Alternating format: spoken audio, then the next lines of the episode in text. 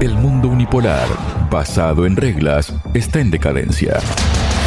Torres más altas han caído por no hablar de reinos. Ahora todos los caminos conducen a un nuevo mundo multipolar, libre de imposiciones imperialistas. En ajedrez de geopolítica analizamos todos estos movimientos.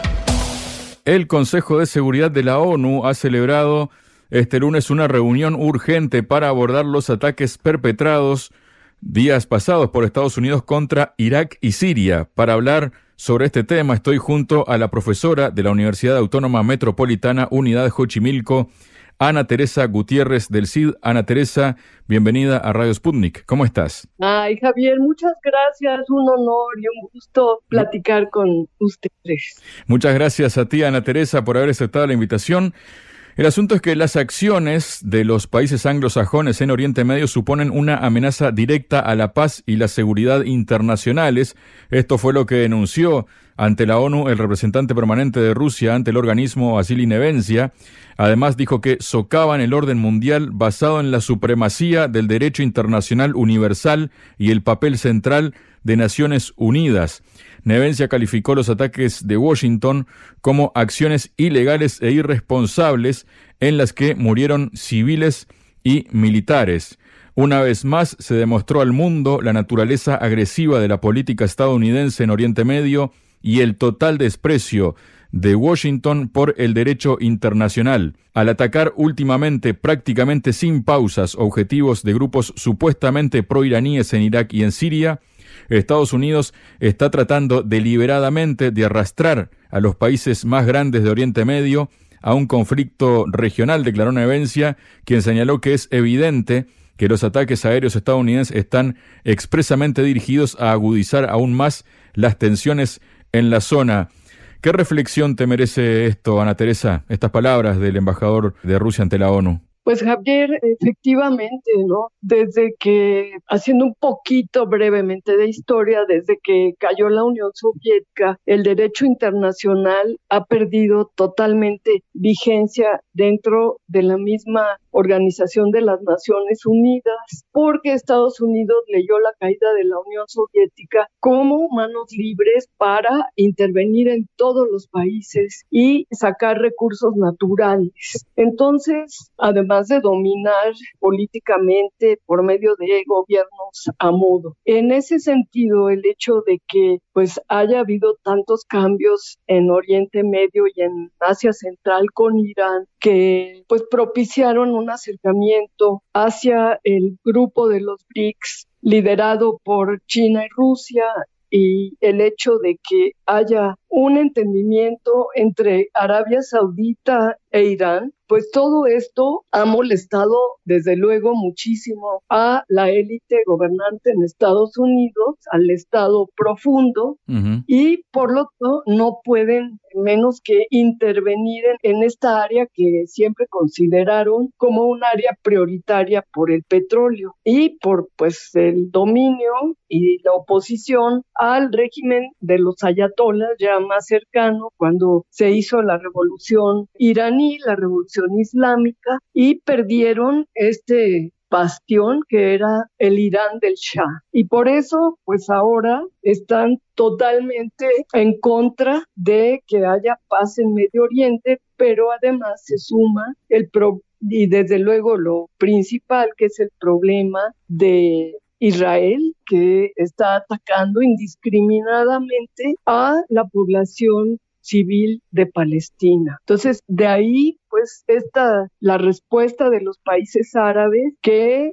están muy indignados en contra de este genocidio que está haciendo Israel en Palestina con el apoyo estadounidense y por lo tanto pues están creando estos problemas de ataque a Irán al cual desde hace mucho tiempo quieren simplemente someter de nuevo. Ana Teresa Nevencia también recordó que Washington bombardea las posiciones de las Fuerzas Armadas de Siria ubicadas en el este del país, sobre todo en la provincia de Deir ez-Zor, donde el ejército del país árabe está luchando contra el Estado Islámico, a cuyos combatientes Washington, contrariamente a sus declaraciones, en realidad ofrece tutela y patrocinio, fue lo, que denunció Nevencia. Hay que recordar también, Ana Teresa, que en esta provincia de Deir ez-Zor es donde se encuentran las mayores reservas de petróleo de Siria, ¿no?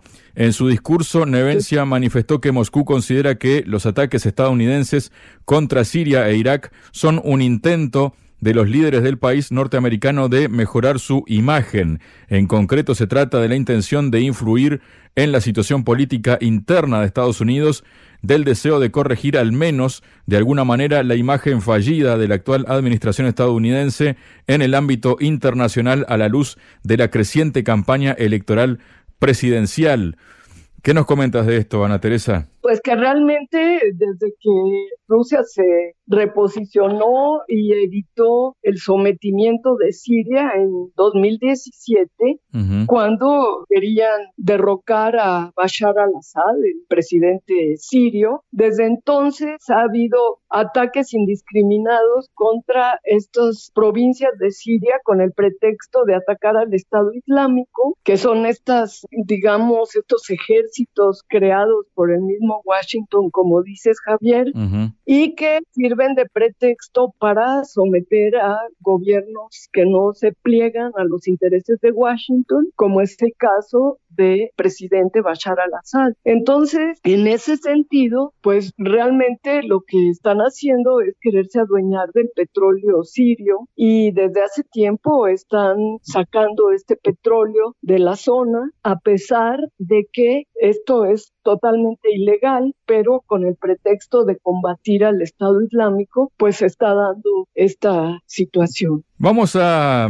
situar un poco la cosa, Ana Teresa, porque estamos hablando de estos ataques, ¿no? De Estados Unidos contra Siria e Irak. Eh, la cuestión es que las Fuerzas Armadas del país norteamericano lanzaron el pasado viernes ataques aéreos contra más de 85 objetivos de la Guardia Revolucionaria Islámica de Irán y milicias afiliadas en Siria e Irak, después de que el presidente estadounidense Joe Biden responsabilizara a los grupos militares respaldados por Teherán del ataque contra una base estadounidense en Jordania, que es una base en realidad no es que esté solo en Jordania, es que también está en Siria, ¿no? En la frontera de los dos países, ¿no? Que dejó tres soldados muertos. Por su parte, Irán ha negado su implicación en el incidente, pero se habla de Estados Unidos que eh, ellos defienden su seguridad nacional, ¿no? Que es en defensa su, su seguridad nacional. Pero una seguridad nacional que están defendiendo supuestamente que es una base militar que tienen de forma ilegal en un país que es al que atacan, ¿no? ¿Cómo se entiende esto dentro de esas famosas reglas que ellos hablan siempre, Ana Teresa? El mundo basado en reglas que dicen, ¿no? Exactamente, en las reglas que les favorecen como países intervencionistas, ¿no? Y saqueadores de las riquezas de los países más débiles. Pues mira, la verdad es que yo veo esto como un pretexto de Estados Unidos para atacar a toda esta cantidad de militares iraníes. Además que si recordamos cuando se celebró el aniversario del asesinato de uno de los líderes de las guardias revolucionarias, el más importante, ¿no? Que fue atacado por Estados Unidos. También mataron de golpe en esa ceremonia a muchísimos militares iraníes. Y esto, desde luego, pues fue Irán la víctima de estos ataques y después se da esta coyuntura en donde matan a tres militares estadounidenses, pero que le sirve a Estados Unidos para poder seguir atacando los objetivos iraníes y culpando a Irán de la muerte de estos soldados. Tenemos una denuncia, Ana Teresa, del Ministerio de Cultura de Siria que condenó esos ataques aéreos estadounidenses contra territorio del país e Irak, señalando que causó daños en un sitio histórico en la provincia oriental siria de Iresor, según informa Saná.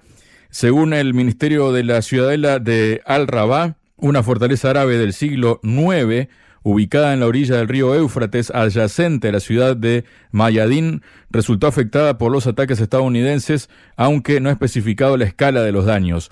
Dice el comunicado del Ministerio de Cultura de Siria, la agresión viola todas las normas y convenciones internacionales que exigen la protección y el respeto de los bienes culturales de conformidad con el artículo 4 de la Convención de la Haya de 1954.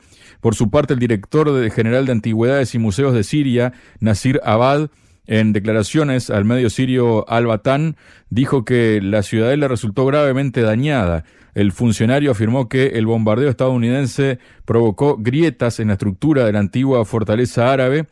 Sin embargo, Nasir Abad señaló que aún no se ha evaluado el alcance total de los daños, ya que el acceso a la zona es difícil debido a que los bombardeos no han terminado y podrían reanudarse en cualquier momento. Es decir, sacando en limpio, ¿no? Occidente o bien patrocina y facilita el ataque contra civiles, por ejemplo, como es en el caso de Ucrania, a través de las armas que le da y la financiación a Ucrania, y en el caso de Israel, también facilita esa matanza que está habiendo contra los palestinos y a su vez también el ataque a la cultura, ¿no? ¿Qué tipo de conflicto es ese en el que en lugar de atacar objetivos militares se atacan objetivos civiles o culturales, Ana Teresa? Pues mira, Javier, esto me recuerda también cuando atacaron en 2003 a Irak cuando George Walker Bush atacó Irak, destruyeron una biblioteca antiquísima. Y es que es parte del proyecto de dominio global de Estados Unidos, quitar las raíces históricas de los pueblos y americanizarlos, borrando su pasado histórico, porque es lo que hace fuerte a una nación. El tener una historia de defensa de sus intereses, de construcción de su nación es un caudal de reserva y de inspiración para los países que luchan en contra del dominio de grandes potencias intervencionistas. Entonces, no me parece desgraciadamente raro porque lo han venido haciendo desde la caída de la Unión Soviética y la intervención tanto en Afganistán como en Irak en diferentes años, como por ejemplo en Libia, que apoyados por Francia y la OTAN destruyeron un país que pues Muammar Gaddafi había construido como uno de los más importantes países de África en el Magreb y que sistemáticamente esta visión de quitar la historia de los pueblos sigue vigente. Y lo que no pueden permitirse estas élites imperialistas es el hecho de que Irán está asociado con los BRICS, que se ha acercado aún más a Rusia y a China, que Rusia, por petición del mismo gobierno de Bashar al-Assad, defendió las fronteras nacionales porque el objetivo de Estados Unidos en aquella intervención de 2017, pues era tirar al gobierno, poner a un gobierno a modo y poder construir gasoductos que fueran a Europa a través del territorio de Siria. Y esto es lo que no pueden asimilar que el mundo está cambiando que cada vez países que antes eran sometidos muy fácilmente, hoy, debido a esta nueva visión multipolar del mundo que se está gestando con los BRICS, pues es más difícil para Estados Unidos dominar territorios que antes eran verdaderamente su, digamos, territorios totalmente sometidos a sus intereses. Ana Teresa, luego hay una reciente publicación del periódico estadounidense The Wall Street Journal, eh, publicado el fin de semana, que dice las recientes acciones de represalia de Estados Unidos contra grupos pro-iraníes en Irak y Siria no ayudarán a evitar nuevos ataques contra las fuerzas estadounidenses ni a resolver la situación en la región en su conjunto, pero un alto al fuego en la franja de Gaza podría cambiar la situación. Según eh, analistas en seguridad, el tamaño, la escala y la ubicación de los ataques parecen haber sido cuidadosamente calibrados para evitar un choque directo con Irán, prevenir una guerra regional más amplia con las milicias y dejar mayores reservas en el arsenal. El Wall Street Journal escribe que los objetivos incluían bases remotas vinculadas a las milicias en Irak y Siria y que Estados Unidos avisó con suficiente antelación para permitir que Irán alejara al personal fuera de la línea de fuego. El impacto real sobre el terreno es mínimo, afirmó Josh Hitzerman, director del programa de Medio Oriente y Norte de África de International Crisis Group. Bueno, esto contradice las declaraciones de los países atacados, ¿no? Precisamente, mientras los analistas y funcionarios consultados por el medio opinan que un alto al fuego en la franja de Gaza haría más por calmar las tensiones en Oriente Medio.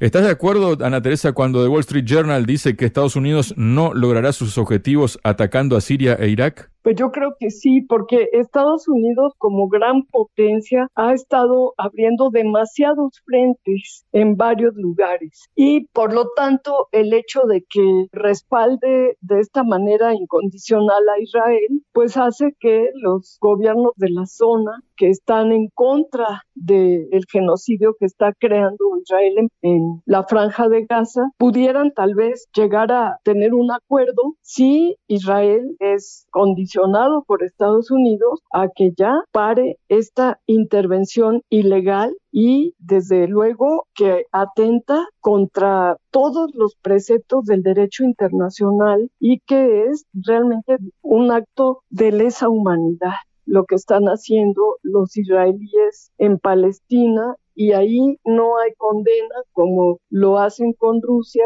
porque está defendiendo a la población rusa étnica de la cuenca del Don. Ese es del doble rasero de las reglas que ellos dicen que imponen que solamente son reglas para cuidar sus intereses. Luego también, Ana Teresa, hay unas manifestaciones realizadas por el vocero del Pentágono, ¿no? es decir, del Departamento de Defensa de Estados Unidos, Pat Ryder, en una reunión informativa, dice que no están planeando una campaña a largo plazo contra la Guardia Revolucionaria Islámica de Irán y milicias afiliadas en Siria e Irak. Dijo, no es el caso, no voy a entrar en detalles sobre cómo podrían ser las operaciones futuras, salvo decir que serán en el momento y lugar que elijamos. Nuestras fuerzas siempre mantendrán el derecho inherente a la autodefensa. Entonces, si necesitan tomar medidas apropiadas para defenderse, lo harán y nos han visto hacerlo en el pasado. Nuestro objetivo no es Está bien, sigamos el juego, simplemente hagamos esto y vayamos a una guerra a gran escala contra los grupos proxy iraníes en Irak y Siria. Eso no es para lo que estamos allí. Estamos allí para llevar a cabo la misión en apoyo de la derrota del Estado Islámico. ¿Qué reflexión te merecen estas declaraciones, Ana Teresa? Pues nuevamente que son un total pretexto porque el famoso Estado Islámico, como bien decías, Javier, está auspiciado por ellos y no es Estado ni es islámico, está sobrepuesto esta guerrilla en Siria y en Irak y desde luego le ha servido mucho a Estados Unidos que los ha entrenado con las formas más violentas de guerra, con los usos más anticonvenciones de la guerra, porque bueno, la forma en que mataron a Muammar Gaddafi y toda su estrategia es verdaderamente equivalente a un estado de guerra nazi en Europa en su momento. Así actúan estas villas del Estado Islámico entrenadas por Washington y desde luego que sí, el objetivo final es acabar con el poderío de Irán que se ha defendido desde la revolución de los ayatolas. Pues Recordemos cómo el gobierno de Saddam Hussein estuvo en guerra con Irak y armado por Occidente, básicamente por Estados Unidos, para tirar el gobierno de la revolución islámica. Entonces, desde luego que sí es un intento de debilitar Irán y lo que pasa es que Irán no es Irak, las guardias revolucionarias son muy fuertes, pero sí han logrado matar a sus líderes, lamentablemente, como el caso de este líder militar que coordinaba pues todo, en este momento no recuerdo su nombre, Suleimani, creo que se apellidaba. Y además, lo más terrible es que el día de su homenaje fueron asesinados también como 100 militares iraníes. Entonces, todo esto son declaraciones ya muy viejas que vienen desde 2003 con el pretexto de los wahabitas, los guerreros de Dios, posteriormente la creación del Estado Islámico y todos son pretextos para dominar la zona. Y en este contexto, Ana Teresa, las autoridades israelíes denegaron el acceso al norte de la franja de Gaza a 34 misiones humanitarias en enero, lo que constituye el 55,7% de las 61 que se organizaron, según comunicó este lunes la Oficina de la ONU para la Coordinación de Asuntos Humanitarios, OCHA por sus siglas en inglés. De acuerdo al organismo, la mayor parte de las caravanas a las cuales no permitieron entrar transportaban agua y servicios de saneamiento e higiene para hospitales. Esto queda a entender de Israel y de sus socios patrocinadores. Ana Teresa. Bueno, es terrible que en este momento, en el siglo XXI, esté sucediendo este crimen de lesa humanidad, porque no solamente con el pretexto de atacar a Hamas se está quitando al pueblo palestino su derecho básico a la vida y a la alimentación, incluso al agua, que es un derecho vital de los seres humanos, que ya se había llegado a este acuerdo internacionalmente, pero que Israel está llevando a cabo una política verdaderamente genocida y que recuerda mucho lo que sufrieron los judíos en la Segunda Guerra Mundial con el gobierno de Hitler. Muchas gracias, Ana Teresa. Al contrario, Javier, pues un gusto y pues realmente esperemos que este problema de Palestina se resuelva pronto. Sputnik, contamos lo que otros callan.